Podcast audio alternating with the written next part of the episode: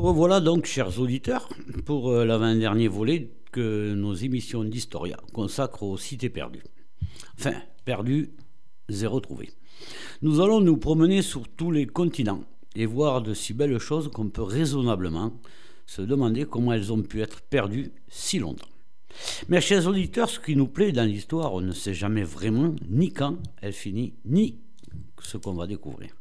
Et pour vous faire profiter pleinement de notre passion, allons tout de suite, chers auditeurs, sur le continent américain, côté central, Amérique centrale, pour découvrir une cité connue là-bas sous le nom de Teyuna, autrefois cœur du royaume du peuple Tairona, et qui abritait un réseau de plus de 200 colonies, la plupart établies dans les montagnes. Et croyez-le ou pas, c'est vous qui voyez, mais elle, mais elle était disparue pour nous, occidentaux, et pas du tout, mais alors pas du tout pour les autochtones, les tribus locales Koji et Wiwa. Eux, dont les légendes étaient transmises oralement, euh, de génération en génération, donc, faisaient régulièrement des pèlerinages et la considéraient comme un lieu si sacré qu'ils avaient décidé, décidé ou choisi, de ne pas la dévoiler au reste du monde. Ah, des petits cachotiers. Hein. Mais j'ai presque oublié un peu l'essentiel, n'est-ce pas? Et oui, Teyuna ne doit pas dire grand-chose à beaucoup de monde, c'est un terme un peu particulier. Alors, appelons-la sous, notre nom euh, occidental à nous. Nous, on l'a appelée Ciudad Perdida. Et nous avons une chance exceptionnelle puisque ce sont des pillards qui l'ont trouvée. Ça l'a cherché, bien entendu, comme d'habitude. D'ailleurs, les pillards l'avaient baptisé Green Hell, l'enfer vert. C'est dire dans quelles conditions ils l'ont trouvé. Et oui, et oui, oui, oui. Nous sommes en 1972. Eh, c'est pas si vieux, non? Alors, que sait-on de Ciudad Perdida au juste? Qu'elle est située dans une zone risquée, considérée même comme inaccessible en raison des paramilitaires qui pullulent dans la région. Champ de cocaïne oblige, on s'en doute. On sait aussi que la ville, où Ciudad Perdida, prit naissance dans les années, ou vers les années 600. Hmm, non, je dirais vers les années 800 plutôt, voilà. C'est-à-dire à peu près il y a 600 ans avant le Machu Picchu. Qu'elle s'étendait sur environ 30 hectares, c'était assez grand mais pas terriblement grand, et comprenait plus de 200 structures, plateau résidentiel, hôtel cérémoniel, avec des adjunctions d'eau. Pardon, du beau travail, du beau travail en vérité. Il devait y avoir à peu près entre 2000 et 8000 habitants. C'est beaucoup quand même, beaucoup. Hein lesquels on croit creuser des terrasses dans la montagne et les ont convertis pour l'agriculture, le commerce aussi, ainsi que la poterie. Le peuple Terona n'est pas natif du coin, du tout, loin de là même, puisqu'ils viennent de la côte, de la côte, de la côte, quoi, voilà. Ils cherchaient un endroit où s'établir et prospérer, ce qu'ils firent, ce qu'ils firent, et ils se sont admirablement adaptés, il faut bien le dire. Sur place, ils bâtirent Ciudad Perdida, donc, ville quasi imprenable, accessible seulement après plusieurs journées de marches éprouvantes, et donc une attaque surprise de mauvais voisins était quand même pas impossible, mais en tout cas improbable. Bref, les Teirounas, euh, on dit les Teirous, les Teirous, les habitants, voulaient vivre paisiblement, rien de plus. C'est un peuple vraiment paisible. La construction de la ville, en général, était en pierre, mais euh, les bâtiments, ronds d'ailleurs, en bois. Incompréhensible. Pourquoi? On ne sait pas. Ben, on ne sait pas. La ville était traversée de larges allées en pierre puis suivaient des séries de marches pour aboutir généralement à des, hauts, des hauts, de hautes plateformes. Ici, rien n'était interdit et tous les habitants pouvaient aller où ils le voulaient. Où ils le voulaient, absolument. Liberté totale. Lieu de culte, habitation, zone publique, etc. Ils faisaient un peu ce qu'ils voulaient. D'ailleurs, la société des Théronas était paisible, on l'a dit, ils étaient libres, ils voulaient vivre heureux, rien de plus et même elle rendait hommage en permanence à la nature. Ils ne prenaient en fait que ce dont ils avaient besoin. C'est tout. Et pourtant, et pourtant, ils ont dû faire face à un ennemi imprévu et imprévisible. En 1500, figurez-vous que des Espagnols débarquent en Colombie. Ah, et Ciudad Perdida est abandonnée, sans qu'on sache pourquoi. Mystère. donc.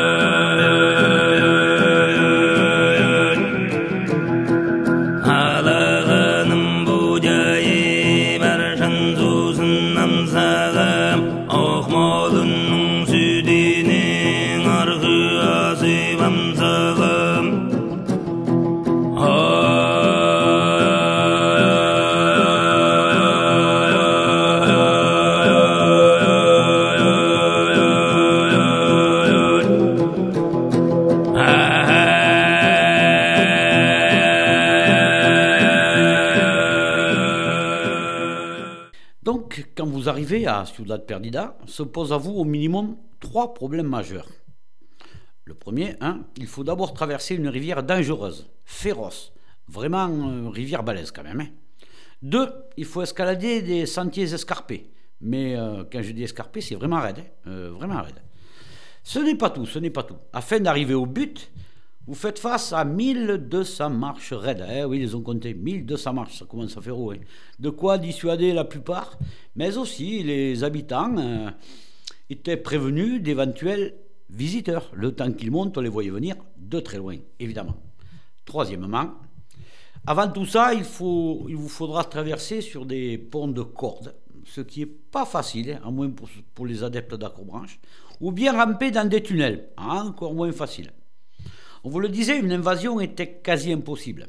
Pourtant, vous y, trouvez, vous y trouverez par exemple un rocher gravé d'une carte, oui, j'ai bien dit, d'une carte des étoiles, quelques temples et beaucoup d'habitations.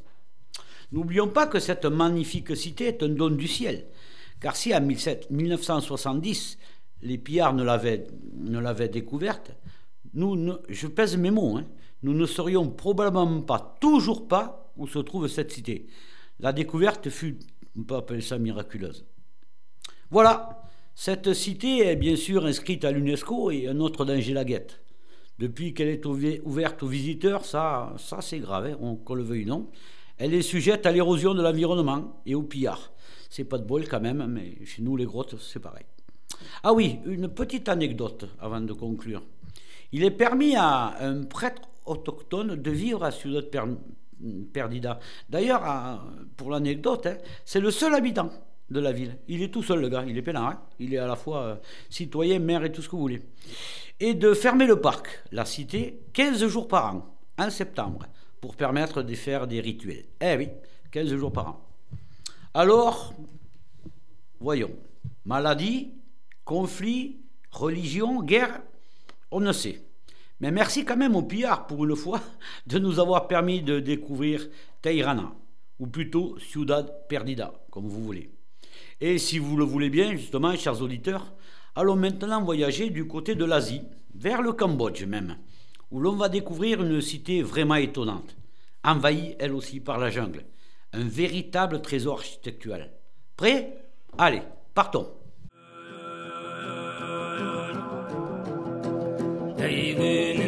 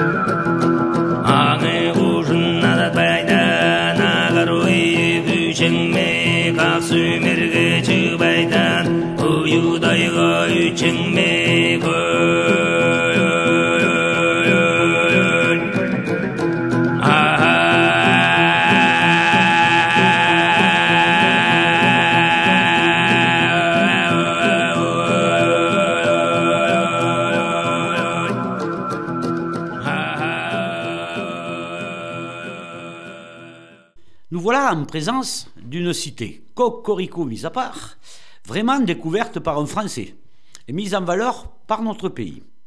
Et la découverte fut cataclysmique, stupéfiante, tout proprement extraordinaire, en.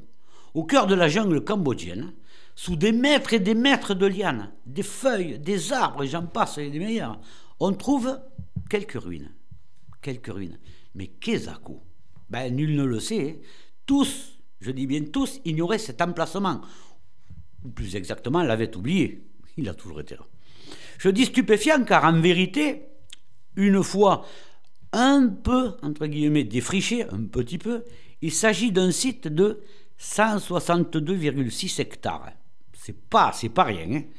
Il s'agit du plus grand monument religieux du monde et de sa traduction capitale des temples. On en a déduit la cité perdue de Angkor, au Cambodge donc. Les fondations furent posées vers l'an 800, alors que le Cambodge est unifié par un roi khmer, Yava Jardin II, lequel nomma son royaume Kambuja, Kambuya, introduit le culte du roi soleil, ce qui fit de lui la représentation du dieu hindou Shiva. Du coup, il inclut à son royaume la Thaïlande actuelle, la moitié du Laos et le sud du Vietnam. Oui, ils incluaient vite hein, les, les gars là. hein. Alors là, c'est un petit peu compliqué, mais bon. Sa capitale, Yazodarapura, pas facile, hein, devient donc pour nous encore. Mais en fait, c'était plutôt un ensemble de temples, chacun au cœur d'un quartier. Beaucoup, beaucoup de quartiers d'ailleurs. Beaucoup aussi d'ouvriers travailleurs, en fait des milliers d'ouvriers travailleurs, pour creuser des canaux, des réservoirs, appelés là-bas barais, afin de recueillir l'eau de la rivière. La rivière s'appelait Tsonle Sap. Je parle, de, je parle bien sûr de réservoirs, dans le genre, euh, euh, genre 8 km de long sur 2 km demi de large. En fait, c'était des lacs, hein, vous voyez le genre. Voilà. Pour encore, il en fallut au moins 3 pour être tranquille. Hmm, Et ils avaient besoin de beaucoup d'eau. Et pour cultiver le riz, afin de nourrir euh, ouvriers et armées, il en fallait encore davantage. Alors, grand encore Grand encore, c'est un jeu de mots, ça. Grand encore Eh bien, oui, car pour environ 750 000 habitants, il y avait une superficie équivalente. Écoutez bien, hein, c'est Thibault qui tient les manettes. Une superficie équivalente à celle de New York maintenant. C'est du balèze quand même, hein, alors que New York, c'est le plus. Pour l'époque, c'est bon. Imaginez qu'il y avait au moins, au moins, je dis bien 100 temples. 100 temples. 750 000 habitants, en même temps, c'est pas rien, au moins. Ils étaient construits en pierre, découpés dans la carrière du Nord, et certaines pesaient plus de 8 tonnes, tirées par des barges, elles-mêmes tirées par des éléphants. Au demeurant, ces pierres, souvent irrégulières, formaient des fenêtres, des portes, et même, et même, alors là vous allez rire, des fausses tuiles pour simuler les toits.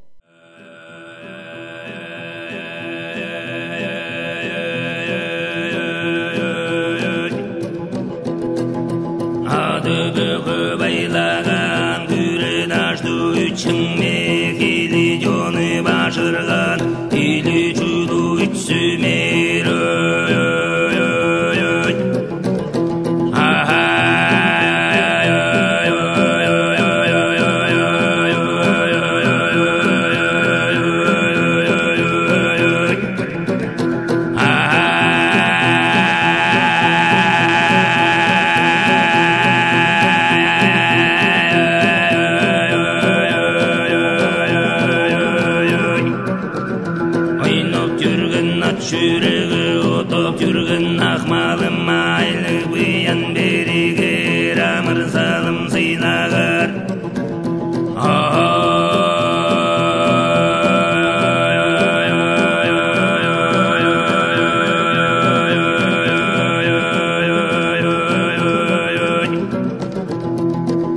ақыш биін береге мырзаным сыйлаған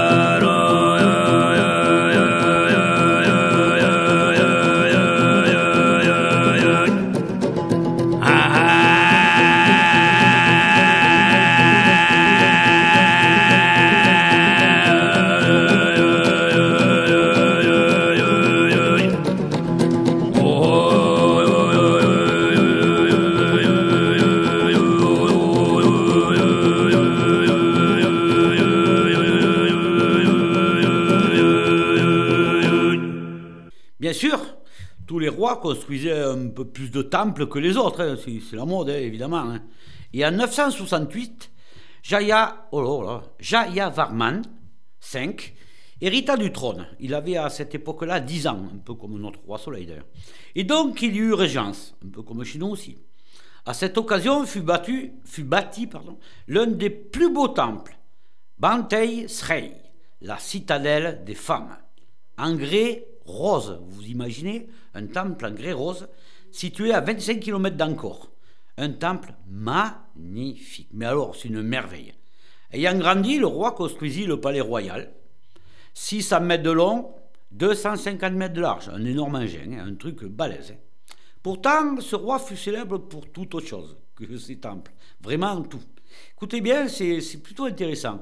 Il tolérait vraiment, hein, vraiment, le bouddhisme. Lui qui était un hindou euh. Et ça, pour l'Empire, c'était vraiment un changement. Ils étaient assez. C'était comme ça.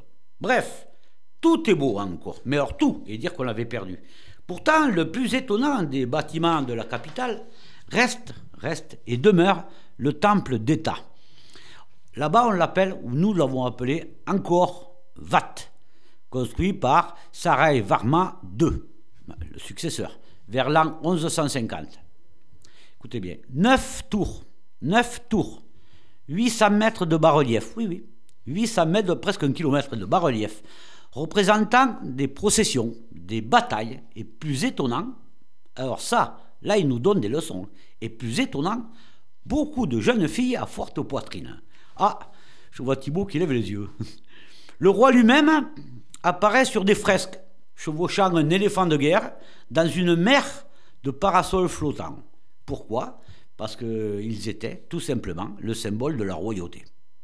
Un spectacle féerique, 800 mètres de long, vous, imaginez un peu, perdu sous les lianes, incroyablement beau. La plus belle sculpture, la plus spectaculaire en tout cas, s'appelle Barat, Baratage de la mer de lait. Baratage de la mer de lait. Elle fait 48 mètres de long, 3 mètres de haut, et il est impossible de la prendre en photo dans sa totalité. Enfin, en une fois, bien sûr, hein, une fois. 48 mètres de long, 3 mètres de haut, c'est un truc de, dingue. Une génération plus tard, 25-30 ans, hein, on, en est maintenant, hein, Jara Varna VII, voulut faire mieux. Évidemment, ils veulent tous faire mieux. Il construisit encore Tom. À lui seul, ce roi bâtit plus d'ouvrages que tous les autres. Tous les autres rois réunis. Et là, le bas blesse vraiment. Car il fallait du monde quand même pour construire, euh, pour construire des engins. Il fallait vraiment construire du monde. Et il y a eu sur ce chantier jusqu'à 16 640 ouvriers. Il fallait, nous, qu'il fallait les nourrir aussi. Hein. 66 000 paysans étaient réquisitionnés. Alors eux, ils étaient surtout réquisitionnés pour, euh, pour produire le riz. Parce, qu'ils- parce que le- les gars là-bas, là, les ouvriers, etc., se, mangeaient essentiellement du riz, se nourrissaient essentiellement de riz. Donc, euh, ben, c'était comme ça. Bon, enfin, euh, tout ça pour dire que c'était trop, quoi. Mais beaucoup trop, quoi. L'économie était exsangue. Les forêts environnantes, trop défrichées. Et nous rentrons dans le petit âge glaciaire, qui durera à peu près 150 ans. N'oublions pas, ça n'a rien à voir là-bas, c'était sur, sur la Terre entière. 150 ans, euh, c'est pas long, mais ça caillait quand même. Malgré les impôts, rien n'y fit et l'empire Merk- Khmer périclita. En 1431, les envahisseurs thaïs forcèrent euh, la cour à fuir vers Phnom Penh, la capitale du Cambodge d'aujourd'hui, Phnom Penh, et la jungle reprit ses droits, très vite d'ailleurs, jusqu'en 1860, lorsque Henri Mouchou, bah, il est bien français, découvrit le site. Il écrivit, ou plutôt décrivit, oui, décrivit ce qu'il voyait, comme étant plus grand que tout ce qui a été laissé par la Grèce ou par Rome. Hmm, Je dirais c'est QFD. Et oui, malgré les galeries devenues grottes et repères d'innombrables chauves-souris dont les excréments rongèrent jusqu'aux fondations, elle survécut. Brièvement, qu'avons-nous gardé d'Angkor-Wat Eh bien, par exemple, les pierres gravées qui se révélèrent astronomiquement intéressantes, puisque des, nombres, des nombres, des chiffres, quoi, hein, des nombres, furent retrouvés comme le nombre de jours dans un mois et une année, ou bien le nombre d'années dans les âges, dans les différents âges hindous. Vous savez, leur calendrier. La largeur des douves en coudée locale est d'environ 432, soit, écoutez bien, ouais, environ 432, soit l'âge actuel de la cosmogonie hindoue, 43 000, euh, 432 000 ans. Dans cette cité perdue, il y avait, ben oui, ça aussi c'est étonnant, dans cette cité perdue, il y avait des toilettes. Des toilettes, ouais, des WC quoi. Deux familles sur trois creusent, creusent un fossé et le recouvrent d'herbe. Puis, une fois utilisé, ils se lavent les mains avec la seule main gauche. Ça, c'est très important. C'est leur religion. Avec la seule main gauche, la droite servant à manger. Ouais, C'est comme ça, c'est pas bête en même temps. Faire les deux avec la même, ça peut être. hein. Voilà. Les femmes, elles, euh, urinent partout.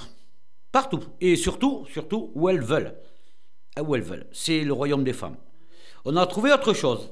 Les gens ordinaires ont une maison, mais pas de table, pas de siège ou, ou de seau, rien.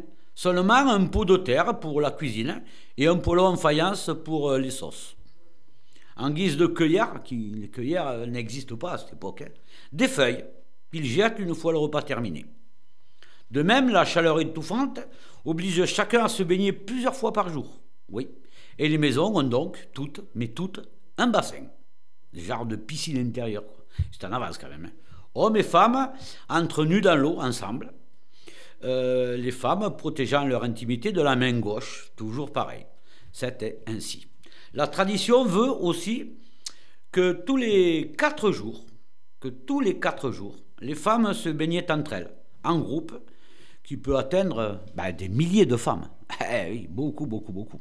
Et même, et même, les dames de maison nobles participent à ces bains. C'est-à-dire que toutes les, il n'y avait pas de hiérarchie. Toutes les femmes se baignaient ou se lavaient ensemble.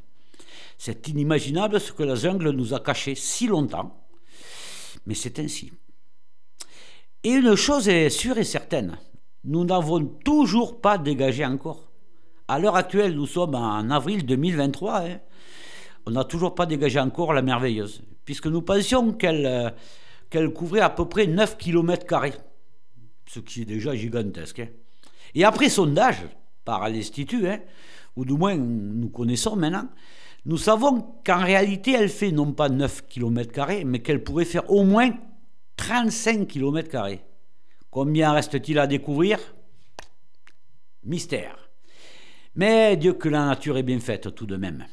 Alors, chers auditeurs, laissons les Cambodgiens et prenons-nous oh et prenons-nous maintenant vers l'Afrique, un peu au sud d'ailleurs, et voyons ce que nous révèle la côte Swahili, si vous le voulez bien.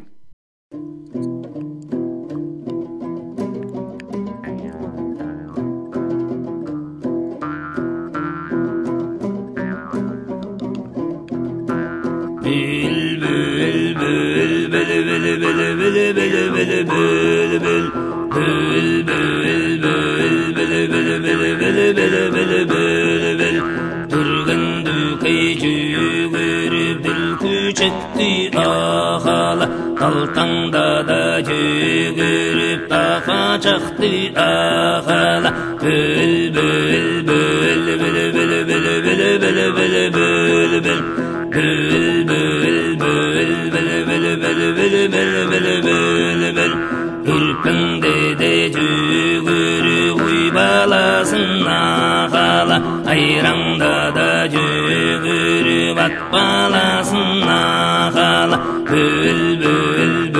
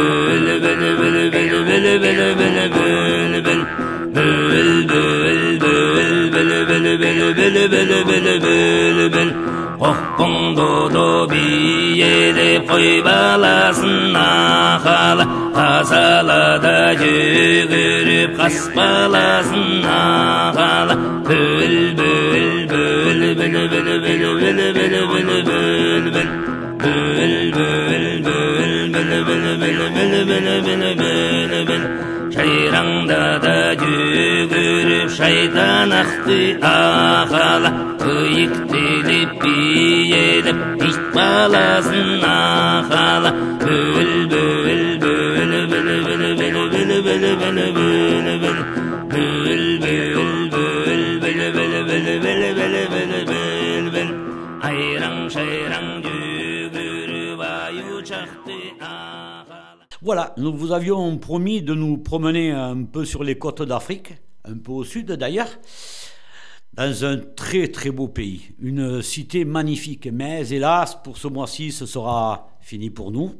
Nous avons tellement de plaisir à vous retrouver que déjà nous nous languissons de vous revoir. Merci bien sûr à REM, merci à Thibault, merci à vous chers auditeurs et nous nous retrouverons donc ben, le mois prochain, troisième vendredi du mois, 14h, même lieu, même heure. Au revoir.